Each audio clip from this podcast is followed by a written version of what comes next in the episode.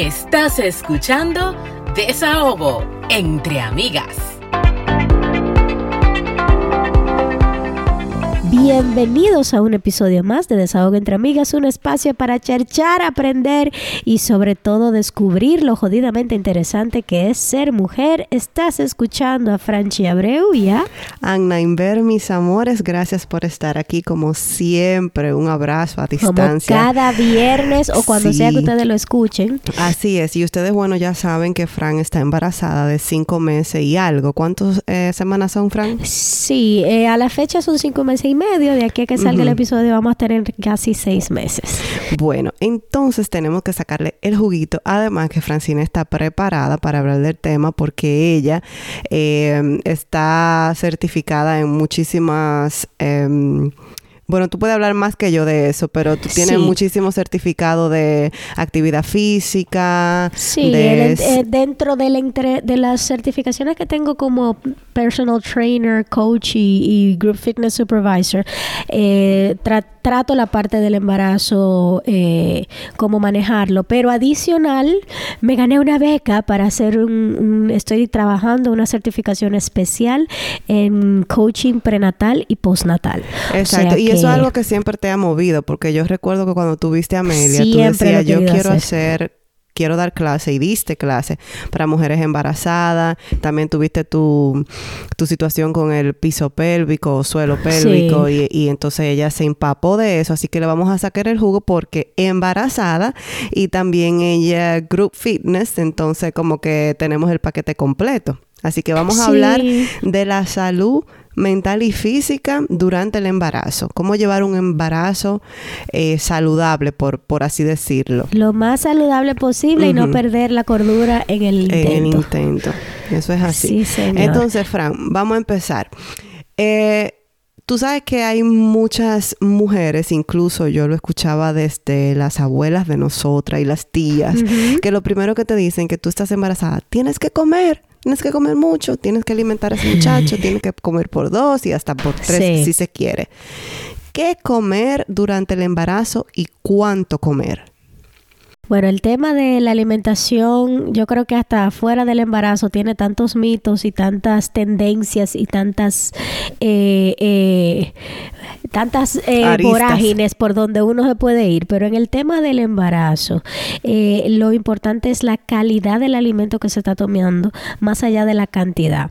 La gente siempre habla de que no, de que tienes que comer por dos. Ese es como uno de los mitos más grandes que se ha popularizado con el tema del embarazo. Y la verdad es que no. Eh, eh, dependiendo de en qué peso tú iniciaste tu embarazo, entonces hay una tabla de ganancia de peso aconsejable para cada mujer. Ay, eso es muy importante saberlo. Qué bueno que lo mencionas. sí. Un indicador es el índice de masa corporal, que eso se toma haciendo una tablita, eh, calculando tu, tu, peso y tu estatura. Entonces, con esa calculadora, que lo puedes hasta hacer online, tú calculas tu índice de masa corporal y si tú tienes menor a 18.5, quiere decir que estás en bajo peso, tú puedes subir entre 12 a 18 kilos de, peso durante todo el embarazo. Si tú estás en un peso normal, dígase entre 18 y 24.9 de IMC, tú puedes subir hasta 16 kilogramos. Toma en cuenta que esos 16 kilogramos es durante todo el embarazo y eso involucra líquido amniótico, el líquido que retienes de por sí, todas las hormonas que estás produciendo de un 30 a un 40% más de flujo de sangre en tu cuerpo, el peso del bebé, etcétera, etcétera o sea, que no solamente ah, que la grasita que subiste por comerte aquel bizcochito. No, eso es un peso total, incluyendo todo lo que involucra el embarazo. Si tú tienes sobrepeso, que es cuando tú pasas de 25 hasta 29.9 de IMC, tú solo puedes, deberías subir entre 11 a de, 7 a 11 kilogramos. Que ojo, Francine está hablando de un tecnicismo porque así ella lo mm. conocía, así ella lo estudió, pero todo el mundo sabe si está en sobrepeso. O sea, la mujer normalmente que se embaraza sabe si usted empezó su embarazo en sobrepeso o si lo empezó eh, normal, en su peso normal o más flaquita. Ahora, para tener como la cantidad exacta de libras que usted puede aumentar, eh, puede hacer esa, esa formulita que esa dice tablita. Ahora, si ya tú entras dentro de categoría de obesidad, que ya el factor obesidad es un factor de riesgo con el tema del embarazo. Como es de 35% de 30 en adelante. Okay. A partir de, de, un IMC 30 o mayor, ya vienen los tipos de obesidad, diferentes tipos de obesidad, y solamente debería subir entre 5 y 9 kilogramos. Háblame de esos antojos. Porque me hablaste de la calidad de, la, de los alimentos. La calidad de la comida. Miren qué pasa. Eh, cada embarazo es único y, muy particular. En el primer trimestre tú no deberías aumentar nada de peso porque tú no tienes un requerimiento calórico. De hecho, muchas mujeres bajan de peso porque con las náuseas te pones a vomitar, no comes igual. Entonces, en el primer trimestre mm, lo normal es no subir nada porque no tienes un requerimiento calórico como tal. Ahora bien, el tema de los antojos eh, ¿qué te digo? Hay veces que el cuerpo te pide ciertos alimentos de manera consciente. Hay veces que te pide alimentos con sal, alimentos con potasio, alimentos con azúcar. Pero yo me imagino que eso también va a depender de cómo tú te alimentabas antes, porque si tú eres una persona que está acostumbrada a comer mucha azúcar, de repente en tu embarazo tú vas a tener mucho craving. Quizá no o quizás sí. Eh, por lo general, los cravings se van por el área de lo que más te gusta. ¿Qué, de, ¿Qué te antojas más de lo que más te llama la atención? dígase, o dulces o carbohidratos son los más eh, comunes. hay personas que le gustan las cosas ácidas o hay personas que le gustan las cosas picantes. Entonces, por lo general. Tú te has comido como siete limones, seguro. Tú sabes que en este embarazo a mí no me ha dado deseo de cosas ácidas. Con Amelia sí. me ah, daba mucho deseo de cosas ácidas, pero con este no. Eh, pero al final es un tema de tener conciencia. Yo siempre le cuando me dicen de que, ay, tú tienes mucho antojo, yo digo, no, eso se llama vagabundería. Mm. Porque uno, si se deja llevar de esos antojitos, entonces va a llevar una alimentación menos saludable y al final no le estás dando calidad de alimento a tu bebé. Y toda esa libra que tú estás subiendo, te vas a quedar con ella igualita. Aplauso para ti. Entonces, el, exceso de consumo de, azúcar, por ejemplo, te puede generar una serie de problemas de salud. No es nada más que, ay, que estoy gordita, sino que puedes tener diabetes, eh, riesgo de diabetes estacional, preeclampsia y esos son riesgos mayores para llevar un embarazo. Entonces lo ideal es comer las, las, las consideraciones que se le dicen a uno toda la vida. Vegetales, frutas y verduras, mientras más verdes mejores, granos, los granos son una buena fuente de hierro, eh, que las embarazadas necesitamos mucho hierro, ácido fólico, el fósforo que lo vas a encontrar en pescados, eh, evitar pescados que tienen alto mercurio como la, tuna por ejemplo, eh, los pescados grasos, esa grasa, ese omega 3 es muy bueno, como el salmón. comer carnes blancas, carbohidratos complejos. O sea, yo no le estoy dando la fórmula de, de, la felicidad. Esos son los requerimientos generales de llevar una vida sana. Hidratarse muchísimo porque el bebé va requiriendo muchísimo, muchísimo líquido. Ok, so si tú tomabas cuatro vasos de agua al día, tú sugieres que lo duplique. Mientras más líquidos tomes, mejor. Evitar las bebidas azucaradas, esos jugos. Podemos hacer smoothies, por ejemplo, porque ya cuando incorporas el yogur griego es muy bueno, las frutas son muy buenas. Para la fibra. Hay una tendencia de, de satanizar las frutas y realmente las frutas son buenísimas. Sobre todo para las que somos dulceras, en vez de jartar una barra de chocolate, vamos a comer una manzana que sale mejor. O una bananita, cualquier cosita. O un mango, o sea, no hay, eh, sí, hay frutas que tienen mucho azúcar, pero ese azúcar siempre va a ser más saludable que la procesada. Entonces, Definitivamente. Ahí también hay que ser un poco eh, empáticos con las embarazadas que tienen muchos problemas estomacales. O sea, si, si lo único que tú toleras y que no vomita es un guineo, cómase su guineo. Tranquila. Si lo único que puedes soportar es esa galletita de soda en ese momento, pues entonces cada tres horas come de a poquito. ¿Tú sabes qué me pasó en el embarazo de Laia? Yo, señores, con cuatro meses pesaba 124 libras y yo tenía el mismo tamaño que ahora. O sea, yo estaba, era en el motorcito. Flaquito en el hueso. Flaquita. Y lo único que yo toleraba era jugo de manzana. Yo bebí tanto jugo de manzana, Frank. Tanto jugo de manzana que hasta el sol de hoy yo lo aborrezco. No lo puedo ni ver. Lo detesto.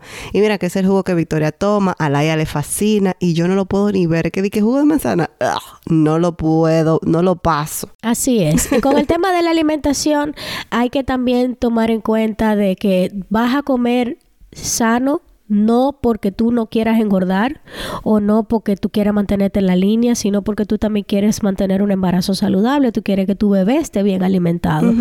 Entonces, eh, si se te hace muy difícil comer sano, piensa en eso, en la salud de tu bebé y en la salud tuya. Y que tú quieres que tu bebé crezca teniendo como un organismo saludable. Claro que sí. Eso todo va a depender de lo que tú le des y lo que le eches a tu cuerpo. Sí, también con el tema de si quieres evitar que tu niño sea alérgico a cosas, mientras más variada es tu nutrición, mientras tú más comas de todo, pues es menos probable que tu hijo salga alérgico a algo. Y las cantidades, yo creo que en el primer semestre, del, del primer al segundo semestre uno come normal el primer trimestre tú comes normal. En el segundo trimestre, dependiendo de la escala que te dije de peso, de cuánto vas a subir, pues entonces puedes tener un requerimiento de 280 calorías extra si tu alimentación es sana. O sea, si tu alimentación es de mantenimiento, dígase que cuando tú comes tú no engordas, o sea, no estás comiendo de más. Si tu alimentación, imagínate que tu cuerpo necesita 2.000 calorías diarias y tú te estás comiendo exactamente 2.000 calorías diarias,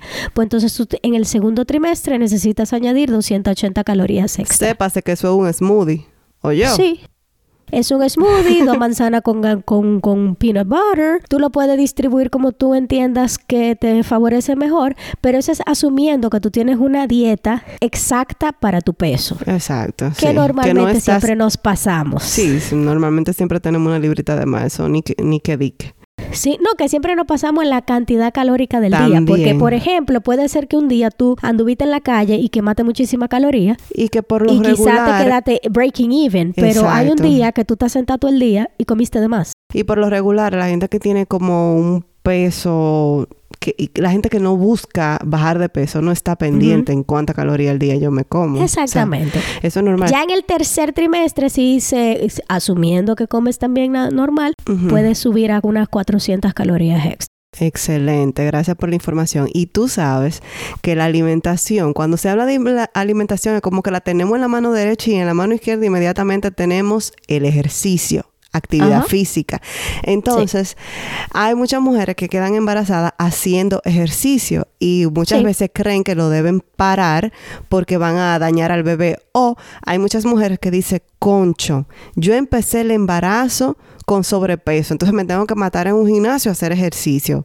Háblame de eso. El ejercicio siempre va a ser recomendado para todo y el embarazo no es una excepción. Hay casos particulares en los que el médico te contraindica el, ejercicio durante el embarazo para casos particulares. Dígase, tienes un embarazo de alto riesgo, tienes una placenta previa, tienes una situación particular que no te permite hacer actividad física, ya ahí está contraindicado. Pero por lo general, en el 80 y pico por ciento de los casos, el, el ejercicio es completamente recomendado.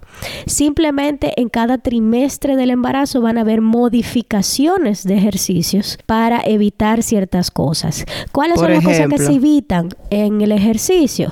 Evitar que tú te caigas de barriga, evitar que pierdas el balance, ejercicios o sea, en los que tú puedas para las embarazadas, no. Eh, hay formas de hacer plank, pero dependiendo de qué tan avanzado sea el embarazo, hay modificaciones que se deben hacer porque ya las abdominales, como el estómago está muy distendido por, por, por el trimestre en el que tú estés de embarazo, la barriga está muy grande, entonces tiene, hay que hacer modificaciones para evitar la diástasis recta y que cuando se abren los músculos del recto abdominal por esa distensión del embarazo.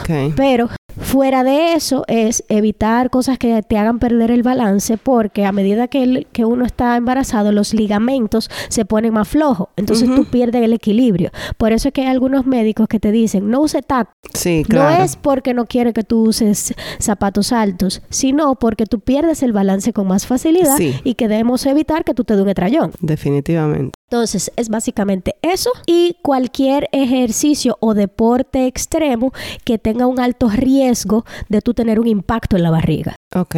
Pero ya dependiendo de cuál es tu nivel de resistencia, por ejemplo, el, el, el, el 8 de una persona que no hace ejercicio puede ser un 6 en una persona que sí hace ejercicio. Totalmente. Y hay, por ejemplo, crossfiteras que mantienen haciéndose ejercicio y crossfit durante todo el embarazo y no pasa nada. Y que tú no puedes venir de fabulosísima de que yo no hago ejercicio siempre y entonces está embarazada y venía a tirarte de un quinto piso. El, el ejercicio durante el embarazo no es que tú quieras hacer un maratón. Hay mujeres que sí lo pueden hacer porque están acostumbradas a hacerlo y no está contraindicado. Por ejemplo. Exacto. Francine Abreu, que da siete clases al día. Ellas sí. pueden seguir brincando, pero usted que no hizo ejercicio no pretenda ahora venir a poner en riesgo su salud y la de su bebé. Exactamente. Entonces, usted nunca ha hecho ejercicio en su vida y quiere mantener un, embarazo saludable, porque el ejercicio no solamente te ayuda a evitar la diabetes gestacional, el exceso de peso, la preeclampsia, las, los problemas para dar a luz, tienes un parto mucho más fácil, tienes eh, mucho más movilidad, porque tú sabes que, al final del embarazo se pone pesado. Yo pujé a Amelia dos horas y la saqué de una vez. Eh, no, y, que fueron... tú te fajaste a bailar y tú dijiste, esta muchacha va para afuera y como a los dos días, boom, muchacha en el aire. A las 24 horas de mi, de, mi, zumbita la tiré. y bueno, definitivamente hacer ejercicio facilita mucho el, el, parto. Hay recomendaciones que se tienen que tomar en cuenta. El ritmo cardíaco, no ir hasta más de un 80% de tu eh, máximo en, de tu ritmo, cardíaco normal tu ritmo cardíaco máximo.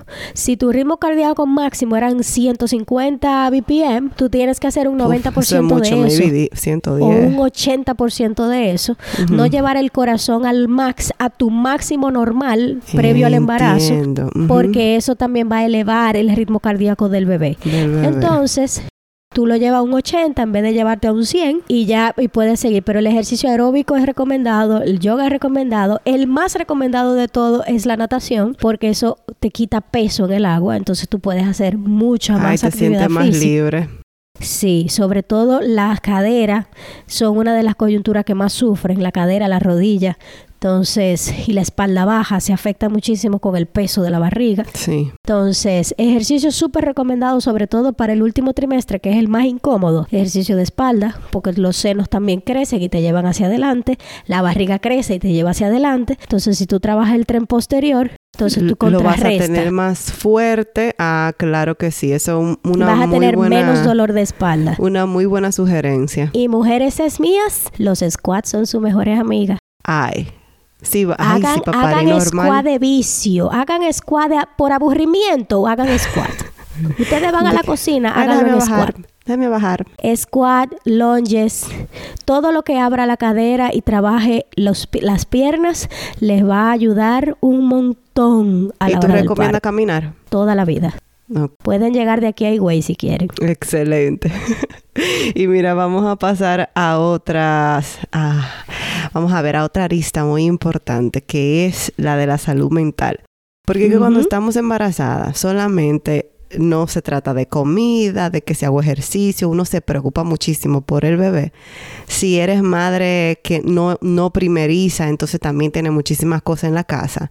Lo más probable es que tengas un trabajo. Lo más probable es que tengas responsabilidades con tu familia, no solo con la de, con la de dentro de tu casa, sino también con tu mamá, con tus hermanos y no sé qué. Y por lo regular uno siempre tiene una cosita extra por ahí. Las hormonas ponen a uno vuelto loco y sin idea. Ay, señor. O sea, al punto que yo te digo, pero Fran, tal y tal cosa, y tú empiezas a llorar, no, pero no me hablas así. yo, pero yo te hablo así todo el tiempo. Las hormonas controlan todo. Controlan el cerebro, controlan el cuerpo, controlan todo en tu vida está controlado por las hormonas. En tu vida preembarazo y embarazo más aún. Entonces, es normal esperar cambios de humor. Hay mujeres que se ponen rabiosas, hay mujeres que se ponen a llorar por nada, hay mujeres que se angustian mucho. Tú sabes que eh, una de las grandes diferencias entre la maternidad y la paternidad es que inmediatamente tú ves a dos rayitas, ya tú estás preocupada porque todo lo que tú hagas, tú sientes que es tu culpa. O sea, lo que le pasa a ese bebé, aunque tú no tengas ningún control sobre ese cuerpo, tú sientes que es tu culpa. Entonces, tú ahí mismo con esas dos rayitas nace la culpa. Sí. Entonces, tú vienes con esa angustia de que, ay, en el primer trimestre yo tengo un que yo cuánto chance de, de abortar. Entonces, tengo que tener cuidado con esto, con aquello. Y estamos hablando de un embarazo normal. Que cuando son personas que tienen temas de fertilidad, que tienen procesos asistidos, in vitro, que han tenido pérdidas antes, ya vienen con un cuadro. Eso no es una angustia 24-7, ¿no? Eso es una angustia, 24, 4, 24, o sea, todo, porque es que tú estás durmiendo, te sueñas con eso. Así es. Entonces, eh, la angustia y la preocupación es algo que afecta mucho el proceso de embarazo y que tú no disfrutes el proceso de embarazo porque tú estás todo el tiempo entre, entre los síntomas que tú puedas tener, que en algunas son pocos y en otras son muchísimos síntomas, muchísimo malestar, entre la angustia de que si tú vienes con un cuadro de infertilidad o de que has perdido un bebé antes, o, o sea, son muchas cosas que si tú te puedes acompañar con terapia o con un momentito de meditación o con simplemente disfrutar el ahora. Con que tú pasaste 24 horas y no tuviste ningún sangrado o no vomitaste hoy, hay que buscarle el lado amable y tratar de disfrutar el proceso porque son nueve meses, es casi un año. Sí. Este proceso es casi un año. Sí, definitivamente. Entonces, hay que, hay que cogerlo a 10. Con sus diferentes trimestres y cada trimestre con sus propias situaciones, buenas cada y trimestre es un mundo aparte. Hay mujeres que, por ejemplo, el segundo trimestre la luna de miel porque se le acaba la náusea. Hay otras como yo que no dejamos de vomitar hasta que parimos. Exactamente. Porque esa, ha sido mi realidad. En el de Victoria me lo calmaron unas pastillas, pero fue como al cuarto mes. Y después de ahí yo encontré esas pastillas y yo vi la gloria. Pero, o sea, eso es mujeres que eso es vomita, vomita, vomita, vomita. Y eso era mi realidad, lamentablemente. Definitivamente decir que todos los embarazos son diferentes. Todos. ya sea lo de mujer a mujer y también lo de los hijos, por ejemplo. Yo tengo una amiga venezolana que ayer hablaba con ella que tiene una niñita y ahora va a tener su segunda niña también. Y ella me decía, este embarazo me tiene grave. O sea, me tiene mala, me dan todos los virus, me dan todos los achaques, también ese es el segundo. Y yo le comentaba, bueno, eh, me han dicho que el segundo es un poco complicado. Y digo me han dicho porque ustedes saben que yo tuve dos embarazos con 10 años de diferencia. y a mí se me olvidan las cosas a veces. Pero, pero sí, o sea, ella me decía como su primer embarazo fue tan tranquilo que su esposo le comentaba de que, pero tú eres una heroína. Y ella dice, no, heroína no, si no me da nada, no me da nada. Ella vivió su primer embarazo de fabulosa, como que no estaba pasando nada. De fantasía. Y este la tiene en cama casi todo el tiempo. Y yo dije, yo, porque ahí me, nos vamos a los mitos de una vez. Ah, pero es varón.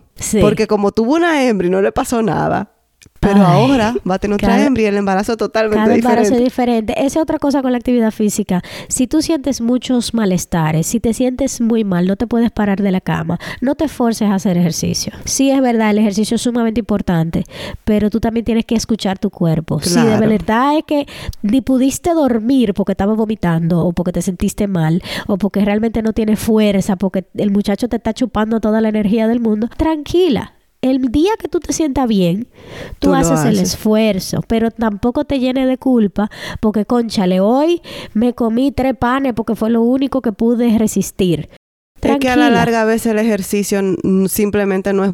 A la larga no, que hay ocasiones en, que el ejercicio simplemente no es bueno. Mm, Literal. por más bueno que, sea... no va a poder hacerlo. Exacto. Por más bueno que sea y por más buenos beneficios que den, hay situaciones en las que el ejercicio no cuadra. Una cosa importante es tú, el apoyo de tu pareja. Ay, sí. Muy importante cuando para las personas que tienen parejas de sexo opuesto, eh, que no entienden lo que es un cambio hormonal, que no entiende lo que es estar embarazado, eh, es muy difícil para ella ponerse en tus zapatos. Entonces tú tienes que explicarle con cucharita, mira, hoy estoy sensible, hoy si me, si me hablaste duro, te voy a ladrar comunícale las cosas. Porque quizá tú entiendes que, que, tu pareja debe asumir que tú estás embarazada y que te tiene que tratar con cierta, con qué sé yo, Pero con cierta si no delicadeza. ella no estando embarazada. Gracias. Entonces, hay que eh, darle el beneficio de la duda y decir, óyeme, hoy estoy ñoña, añóñame por favor. Hoy no quiero hacer tal cosa. Hoy no quiero que me hablen. Hoy me siento mal. Hoy me duele. Entonces, cuando tú le vas explicando a tu pareja lo que tú estás viviendo, y óyeme, si tú le tienes que pasar un libro para que ellos entiendan cómo funciona un embarazo, mientras más información ellos tienen, mejor te pueden apoyar. Porque ya ellos incluso ni siquiera se alarman si tú le dices tengo Braxton Hicks, o sea, tengo contracciones. Claro, claro. Ya ellos saben que es un Braxton Hit y no se van a volver locos. Pero si ellos no saben nada y no se involucran, mientras más tú lo involucras. Ojo, yo también tengo la responsabilidad de buscar su propia información. Claro, pero, uno, le puede dar un, uno le puede dar un empujoncito. ¿Tú no has visto el, el, el, el video, el, el, meme que subió Yandra Fermín de que cuando él por fin está arreglando la, la, la lámpara que tú le pediste hace seis meses? Yo se lo mandé, me sacó el dedo, me mandó un dedo, el dedo del medio para atrás. Gracias. Pero eso es una realidad. Hay veces que si tú no lo empujas para que ellos aprendan, ellos no van a entender el valor de aprender. Sí, Entonces, uno tiene que acompañarse. Ese proceso, así como tú te embarazada, embaraza a tu pareja y, y haz que hagan el proceso juntos porque así se pueden entender mejor. Excelente. y eso te va a llevar un poco más cuerda, tú ves. Sí, sí, muy buenos tus consejos. Vamos a hablar de los mitos. el más común que ya hablamos un poco de él, que hay que comer por dos, por tres y por cuatro. Sáquense esa vaina de la cabeza. Entonces, no. una encuesta en Instagram Sí. Eh, ahí voy a ver algunos de los puse mensajes una caja de preguntas. Estoy segura que Eh, dijeron eso. No, aquí hay una que dice que comer picante induce el parto. Mito o realidad. Realmente es mito. Eh, eh, dentro de todos esos remedios caseros que se hablan de ayudar a inducir el parto, el único que tiene algo de realidad es la reacción sexual, porque en el momento en el que el hombre eyacula, la, el, la espermatozoide libera una hormona que ayuda a que, a que empiece la labor de parto. Ah, eso al final del embarazo. Al final del embarazo, Claro, si quieres inducir el ser- parto de Ajá. manera natural, eh, u- l- eh, hay gente que si castor oil, que si comida picante, que si, bueno, no. El único que tiene un indicio de, de dato científico que puede ayudar al parto es eh, la relación sexual. Ok, eso es bueno saberlo porque hay otro mito que dice que la mujer embarazada no puede tener relaciones. No, solamente se contraindica la relación sexual cuando tú tienes eh, la placenta bajita o cuando tienes la placenta previa. Cuando la placenta está muy cerca del cervix o está tapando el cervix, eh, esas son áreas que están muy irrigadas, que tienen mucha sensibilidad. Entonces la relación sexual, sobre todo el orgasmo, hace que se contraiga Se- el útero. sí. Y esa contracción puede hacer que sangres. Entonces los médicos te van a contraindicar la relación sexual en esos casos en particular. Pero si llevas un embarazo normal, usted le puede dar para allá y gócelo. Tú sabes que otro de los mitos es que la mujer embarazada no puede vacunarse. No, Hay no algunas vacunas que quizá le hagan daño al bebé y que se recomienda ponérsela luego del embarazo, pero las mujeres embarazadas sí se pueden vacunar. Sí, eh, la mayoría de las vacunas normales se pueden, se pueden hacer e incluso hay muchos tratamientos, por ejemplo, las personas que tienen problemas de trastorno bipolar, problemas eh, de salud mental que necesitan un medicamento, hay una variedad de esos medicamentos que son para embarazadas. Eh, otro mito es el del tinte en los cabellos. El del tinte de los cabellos también está eh, desmentido. Claro. Eh, la cantidad de químicos que puede absorber el cráneo es, insi- es insignificante para causar daño al bebé. Así Yo que creo que la se- cantidad de químico que tiene el producto es Sí, sí, sí. exacto, porque si tú le, qué sé yo, para hacerte algo malo, en realidad tiene las concentraciones de, de producto químico tienen que ser elevadísimas. incluso altas concentraciones de químicos que te pongan en la cabeza, el cráneo tiene una capacidad de absorción que no es relevante a la hora de pasárselo por la placenta al bebé. O sea, usted se puede dar su tinte tranquila. ¿Y qué tal Ay. lo de la mujer que no se puede bañar en la piscina o en el spa o, o en el mar? Se Yo- va, le, va, le va a jeder mucho la vida. Porque eso dicen que da riesgo de infecciones vaginales. Pero eso da riesgo de infecciones vaginales, estás embarazada o no. Exacto, o sea que usted y sí de se puede hecho, bañar cuando en estás embarazada, sobre todo en el segundo trimestre, tú empiezas a, tú tienes unas secreciones, tú vas a dar cuenta que tienes más lubricación y es porque todas esas secreciones están fabricándose para cubrirte aún más de posibles infecciones. Entonces, eh, hay una que me dice aquí que uno no puede quedar embarazada después de los 35. Eso no es real. Lo que se habla de, de los de después de los 35 es que los embarazos después de los 35 se consideran geriátricos porque ya tú estás en una edad en las que en la que estás botando la entre que la, calidad del óvulo y la cantidad de óvulos que estás botando es mayor, por lo tanto eh, el embarazo tiene mayores riesgos de abortos y de malformaciones congénitas. Entonces, no es que tú no puedes quedar embarazada, hay mujeres que a los 45 todavía están quedando embarazadas y no pasa nada, simplemente que después de ese rango de edad tienes una mayor cantidad de riesgos. Y la, la la fertilidad puede bajar hasta un 35%. Perfecto. Yo tengo otro por aquí, de que si me quedo embarazada, tengo que sacar el gato de mi casa. No, eso no es cierto. Yo tengo gato y he tenido gato durante muchos años. Lo que tienes que tener cuidado es en, con no limpiar la arena. Las heces fecales y, las, y, y la orine del, del, gato se lo tienes que dejar a que se lo limpie otra persona. Porque eh, las, esos desechos de los gatos tienen eh, pueden tener riesgo de tosoplasmosis, que ese tipo de, bacterias sí hace mucho daño al bebé. Pero de tú abrazar a tu gato, dormir con tu gato y querer a tu gato no tiene nada que ver. Hay otra que yo creo que tú la tienes por ahí, que es la de el mito este de que si tu bebé, si te da mucha acidez, Ah, sí. Es porque el bebé tiene mucho cabello. Señores. ¿Tú sabes la acidez que a mí me dio con Amelia y esa niña nació calvita? no. Wow, si tú vivías con unos Toms en, en tu cartera, yo, en todo No, en yo tu tenía Tom en la cartera, en, en el la segunda carro, planta, sí. En todos los lados. Yo tenía Toms, yo me lo comía, mira, como si fuera menta de espíritu.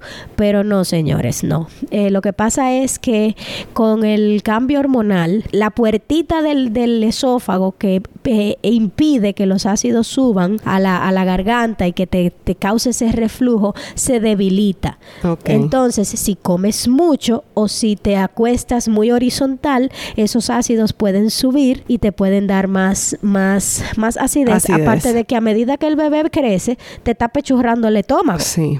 Entonces, uh -huh. también eh, eh, el, la distancia entre la comida del estómago y el esófago es más, más pequeña. Ay, tú sabes que hay unos jueguitos de embarazada también. Dije que si tú te sientas, a mí me hicieron uno una vez y salió. Ah, el di que para saber el sexo. Salió niña, sí, para saber el sexo. De que tú te, tú te vas a sentar, van a poner di que dos tenedores y lo van a tapar con un cojín y luego van a poner dos tenedores más y lo van a tapar, dos cucharas y la van a tapar con un cojín. Si te sientes en la cuchara es hembra, si te sientes en el tenedor. Eso es chulo para tu, porque... pa tu relajar. Loca, la cosa de campo. Mm. Hay otro que es que ciertas es posiciones sexuales. Ahí tengo una idea. Sí, hay una que las ciertas posiciones sexuales te dan hembra o te dan varones. Ah, sí, y perdón, Señores, oye, que esto no. es chulo para los baby shower. Yo estoy loca porque los baby shower ya tú sabes que a menos Exacto, que sea un baby para shower. los sex reveal, para los para lo, pa lo Eso es bueno para los sex, reveal. reveal. Entonces, el otro dice que por la posición. Sí, que si por ciertas posiciones sexuales te dan hembra y ciertas te dan varones. Esa Señores, yo no. nunca la había escuchado. Sí. Hay una de que no, porque si tú lo haces de tal forma, te sale varón el muchacho. No, no, no. No, no, señores. Usted tiene 50, 50 chances. No importa que usted haya visualizado el Kama Sutra completo. Además, no es de que, what are the odds? Como que tú tienes un millón de posibilidades. Amigo. Tienes dos. Y la gente feliz, ay, la pegué, la pegué. Sí, uno lo hace por no. chechar y por disfrutárselo, pero un, o sea, un 50, 50 señores, 50. Esa es otra cosa, señores. Si usted tiene cuatro varones, no ande buscando el quinto pensando que va a salir hembra. Le puede Ay. salir un quinto varón. Entonces, si usted quiere tener más hijos... Yo estoy a punto que... de pensar que Amelia Vega y Al Horford quieren otro varón. Eh. ¿Quién? ¿Cómo? Amelia Vega, que yo creo que quiere otro varón, es porque le salió el primero varón, después tuvo tres hembras y ahora otra vez. Con creo lo que lindo la... que le sale, que ella puede tener 20. No, definitivamente. Quiere. Y yo le siempre he dicho de que si, Si yo tuviera dinero, yo tuviera varios hijos. O sea, literal yo lo tuviera. Eh, pero en el caso este de, de Amelia Vega, o sea, la gente tiende a pensar que quizás están buscando otro varón. Porque que ahora mismo, como está la situación, antes se tenía 10 hijos, 15 hijos, pero ahora uno como que no coincide una familia con tanta gente. Pero señores, el factor dinero ayuda muchísimo. No, es que, es que los muchachos salen muy caros. Ahora, el factor dinero, mucho o poco, porque poco también puede resultar en 10 muchachos. Sí, porque mientras menos información tú tienes, más le da para allá. Eh, que uno, que uno brilla es sudor. es cierto, uno suda mucho. Bastante. Dice, no puedes hacer esto porque estás embarazada. Asumen que uno no sabe cuidarse. Sí, eso es algo que le saca a uno de quicio. Créanme que yo como instructora he tenido que bañarme de paciencia, todos los días, pero con galones industriales, porque la gente, bueno, al, al, punto tal que ayer yo di una clase de core y hubo una señora que se quería tirar una selfie conmigo porque ella no podía creer que una embarazada de esa clase. Ay, ay, ay. Y yo he tenido que ir como una, como una profesora a explicarle a todo el mundo, no señores, yo puedo hacer estos ejercicios. El ejercicio no está contraindicado con el embarazo. Estar embarazado no equivale a estar inválido. Podemos hacer ejercicio, señores. Amen, sister que a todas nos gusta estar embarazada. Es completamente un mito, no a todo el mundo le gusta estar embarazada. Oye, ahora. Pero una de las cosas que yo más miedo le tengo a tener un tercer hijo en el embarazo. O sea, yo, yo tú sabes que yo tuve mi momento y me puse a pensar, ¿tú soportarías esto otra vez? Check, no. ¿Tú soportarías esto otra vez? Check, no.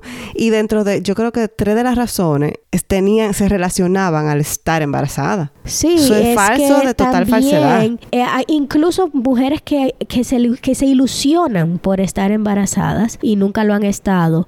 Cuando lo están, lo pasan tan mal que no lo disfrutan. Claro. Porque, óyeme, es difícil. Hay gente que, por ejemplo, tú que duraste los nueve meses vomitando, hay personas que desarrollan problemas de alto riesgo, que entonces andan con una, con una, con un estrés de vida porque cualquier cosa puede detonar en un problema. Eh, personas que, qué sé yo, que han tenido varias in vitro y entonces andan con esa presión de que no puedo perder esta, este, este bebé. O sea, es un proceso. El embarazo tiene sus riesgos, tiene sus indicadores y tiene sus malestares que cada mujer lo va a vivir de manera única. Y estamos hablando de embarazos deseados, que el que tiene un embarazo que no lo estaba buscando y que no lo quería y que por H o por R no lo puede tampoco abortar, eso es otro tema. Claro, porque todo te va a molestar. Absolutamente todo. Y Hasta un que te digan. Llevar un embarazo a término que tú no quieres tener, eso es el suplicio más grande que puede haber. Ay, Dios mío. Pero bueno, ¿tienes alguna otra sino para pasar al desahogo? Eh, no, hasta aquí quedó el... Comentaron mucho, gracias mi gente, gracias por ayudarnos ahí. gracias. Este, ay Dios mío, vamos a pasar un momento de desahogo. Empiezo yo. Desahogo. Tararán, yes, yes, yes. Nada, una estupidez, pero yo el otro día fui al salón me fui a hacer las cejas. La suerte que yo estaba hablando con mi bestie, que ya me estuvo ahí conmigo todo el tiempo y que yo le mandé la foto y que me dijo, te ves linda. No la veo tan oscura, pero te ves linda. Yo te había comentado que estaban oscura. Pero cuando llego, pero por lo menos lo notaste. Cuando yo llego a mi casa, que yo llego a fabulosísima. Tu marido no la va a notar. Y yo, ¿y entonces? ¿Y el qué? ¿Y entonces qué? ¿Qué?